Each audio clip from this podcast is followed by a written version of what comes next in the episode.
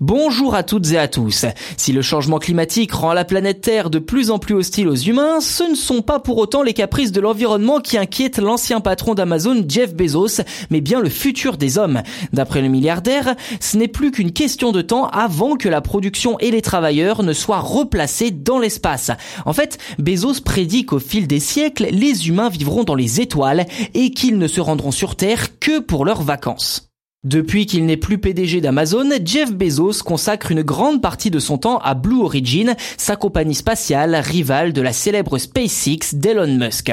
Et depuis quelque temps, on peut littéralement dire que Bezos a la tête dans les étoiles, puisqu'il a tout simplement prédit l'avenir de l'humanité au forum Ignatius de Washington. Sans grande surprise, sa vision du futur concerne les moyens de production et les travailleurs. Car d'après le milliardaire, il est inévitable que le travail se délocalise dans l'espace au point que toutes les ressources dont nous avons besoin se trouveraient ailleurs que sur notre planète.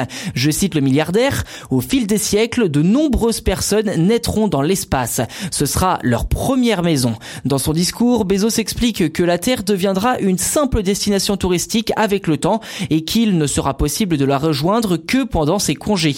En dehors des vacances, les humains devront rester sur ce qu'il appelle, je cite, les colonies pour travailler et produire des ressources. Du coup, à quoi ressembleraient ces colonies? Rassurez-vous, Jeff Bezos y a également réfléchi et opte pour de véritables villes flottantes dans l'espace.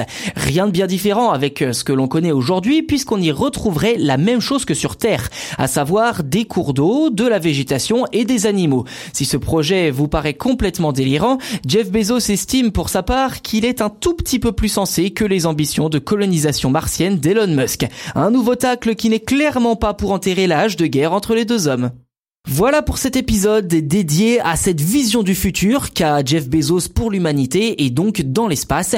N'hésitez pas à nous dire ce que vous en avez pensé en commentaire et n'hésitez pas non plus à vous abonner à ce podcast sur votre plateforme d'écoute préférée. C'est gratuit et euh, en plus vous serez les premiers informés lors de la sortie des futurs numéros.